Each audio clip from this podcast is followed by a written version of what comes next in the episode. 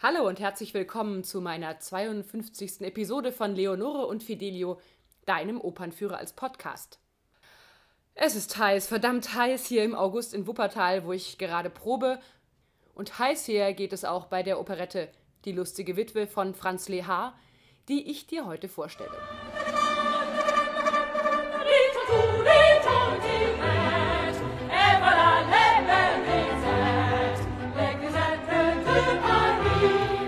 Story mit allen potenziell heißen Themen, die es da so gibt. Love, Sex and a lot of money. Den Titel hast du sicher schon einmal gehört und auch wenn du es vielleicht nicht weißt, werden dir einige der unvergesslichen Melodien, die Leha so weltberühmt gemacht haben, sicher bekannt vorkommen.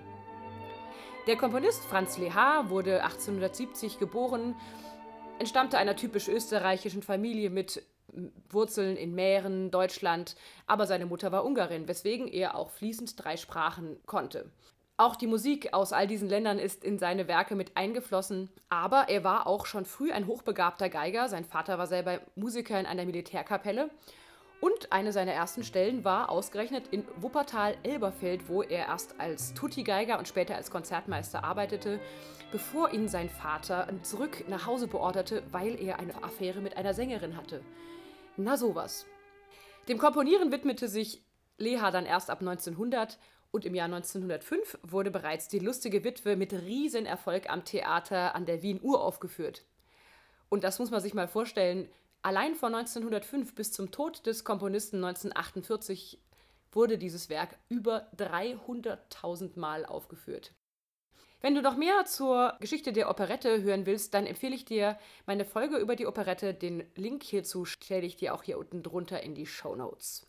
Aber jetzt kommen wir zu den Hauptpersonen. Wie in vielen Stücken gibt es zwei Liebespaare, das hohe Paar und das etwas normalere Paar. In dem Fall handelt es sich einmal um den Grafen Danilo, einen Bariton, der nicht und dann eben doch die reiche Witwe und frühere Verlobte Hanna Glavari, Stimmlage Sopran, heiratet. Das zweite Paar sind die junge, allerdings schon verheiratete Baronin Valenciennes Zeta, die eine Affäre mit dem wunderbaren Franzosen Camille de Rossillon hat, einem tenoralen Leckerbissen. Dazu kommt der düpierte Ehemann Baron Zeta, Gesandter des imaginären Staates Pontevedro. Montenegro konnte man damals anscheinend nicht nehmen, das war zu heikel. In der Stadt Paris und die Franzosen Saint-Brioche und Cascada, die ein Auge auf das Erbe der Witwe geworfen haben. Ganz wichtig ist auch noch Niegusch, der Diener bei der Gesandtschaft in Paris, von einem Schauspieler oder einer Schauspielerin dargestellt, der bei allen die Fäden zieht und das ein oder andere Schicksal entscheidet. Dazu muss man auch noch ein bisschen die Vorgeschichte kennen, denn Graf Danilo und Hanna waren fast verlobt, als sie sich in Pontevedro kennengelernt hatten. Aber sie, Hannah, stammt aus einfachen Verhältnissen und das war dem adeligen Onkel eindeutig ein Graus und Dorn im Auge, weswegen er die Liaison beendet. Daraufhin heiratete sie kurz darauf den sehr reichen alten Bankier Glabary, der praktischerweise nach sehr kurzer Ehedauer verstirbt und sie dann als klassische Golddiggerin um 20 Millionen reicher dastehen lässt. Danilo ist aus Frust Gesandtschaftssekretär in Paris geworden, Dabei ist er zwar ein mieser Diplomat, aber dafür erforscht er umso ausführlicher die Landesgepflogenheiten bei den Revue-Girls von Maxine. Ein Wunder, wenn man so viel tut, dass man am Abend gerne ruht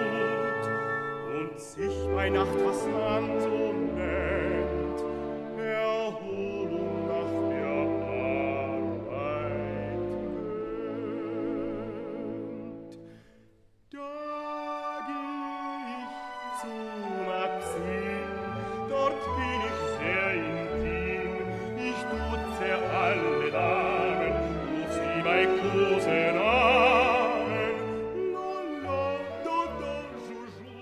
Beginnen nun im ersten Akt und jetzt besucht die Witwe Hanna Glavary Paris und trifft in der pontevedrinischen Botschaft ein, wo Baron Zeta die Parole ausgibt, dass unbedingt ein Pontevedriner das Geld heim ins Reich holen soll, damit ein Staatsbankrott des kleinen Staates abgewendet werden kann.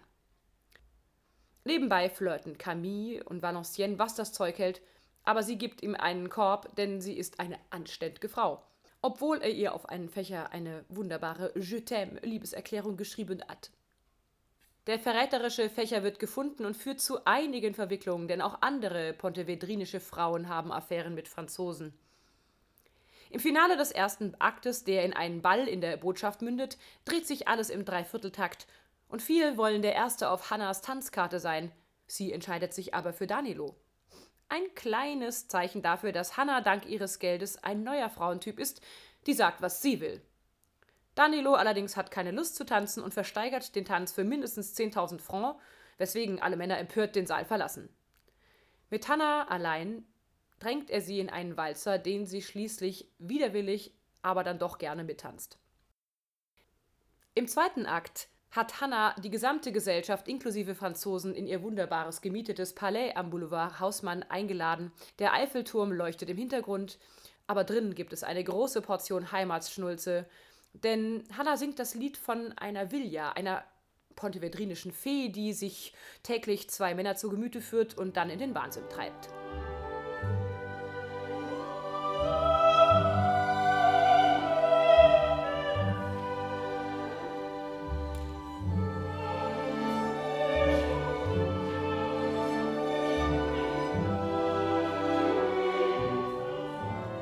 Als sie auf Danilo trifft, haben sie einen kleinen Disput und singen ein Duett über zwei junge Menschen, die nicht zueinander kommen und die bei Chancen jeweils verpassen.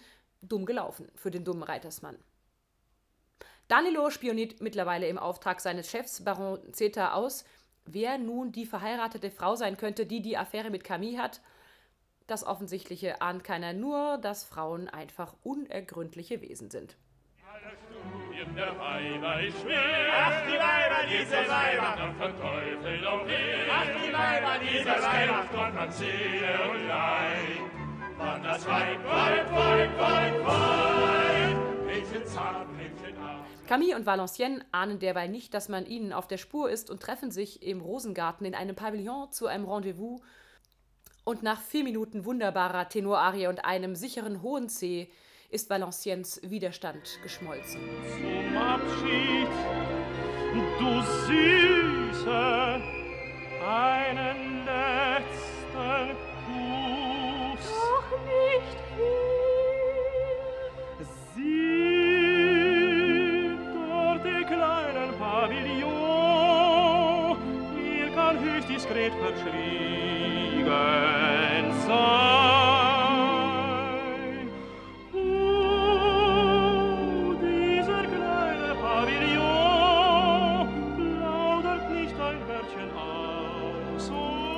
Draußen pirschen sich Danilo, Baron Zeta und Jegusch an, um durchs Schlüsselloch zu schauen.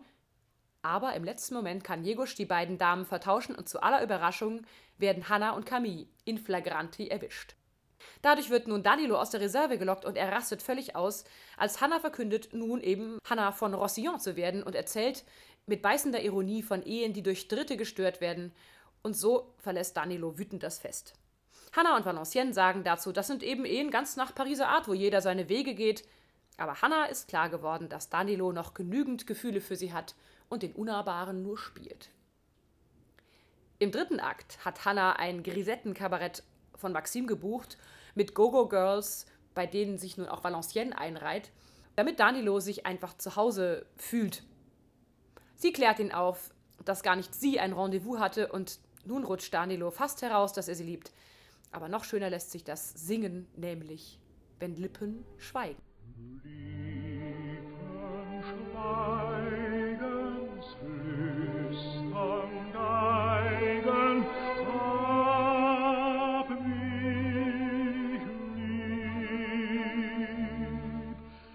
Allerdings zieht sich nun die Schlinge um Valenciennes zu und der Verdacht, dass sie die untreue Frau im Pavillon war, fällt ganz klar auf sie, sodass Baron Zeta sogar um die Hand von Hannah anhält und Valenciennes verstoßen will, um für das Vaterland die 20 Millionen abzugreifen. Hannah erzählt nun aber, dass sie das Geld verlieren würde, wenn sie wieder heiratet. Und jetzt, wo sie quasi mittellos dasteht, kann auch Danilo endlich die berühmten drei Worte sagen, die jede Frau hören will. Allerdings verliert Hannah das Geld nicht wirklich, sondern es geht in den Besitz des neuen Mannes über. Total antifeministisch, eigentlich ziemlich ätzend. Ich denke ja, an Hannas Stelle sollte sie eigentlich lieber weiter in wilder Ehe in Paris oder anderswo auf der Welt leben. Aber vielleicht haben auch deshalb ausgerechnet die Franzosen 1999 die wesentlich praktischere und schnellere Form der Fastehe erfunden, den sogenannten Pax, für Gemeinschaften zwischen allen Geschlechtern, die vor allem die Solidarität äh, fördert in der Partnerschaft, aber eben auch unkomplizierte Trennung ermöglicht. Aber Zukunftsmusik, so weit waren wir 1905 noch nicht. Diese Form von Beziehung wäre vielleicht auch etwas für Hannah und Danilo gewesen und dass jetzt auch noch genug Kleingeld in Form von 20 Millionen für die Annehmlichkeiten des Lebens oder auch eine Gasrechnung übrig ist, umso besser. Jetzt wünsche ich dir wunderbare Sommertage und wenn du Lust auf die lustige Witwe mit ihren mitreißenden Melodien bekommen hast, lade ich dich herzlich an die Oper Wuppertal ein. Vom 27. August bis 19. Februar 2023 werden wir elfmal eine Reise von Pontevedro nach Paris antreten. Bis bald!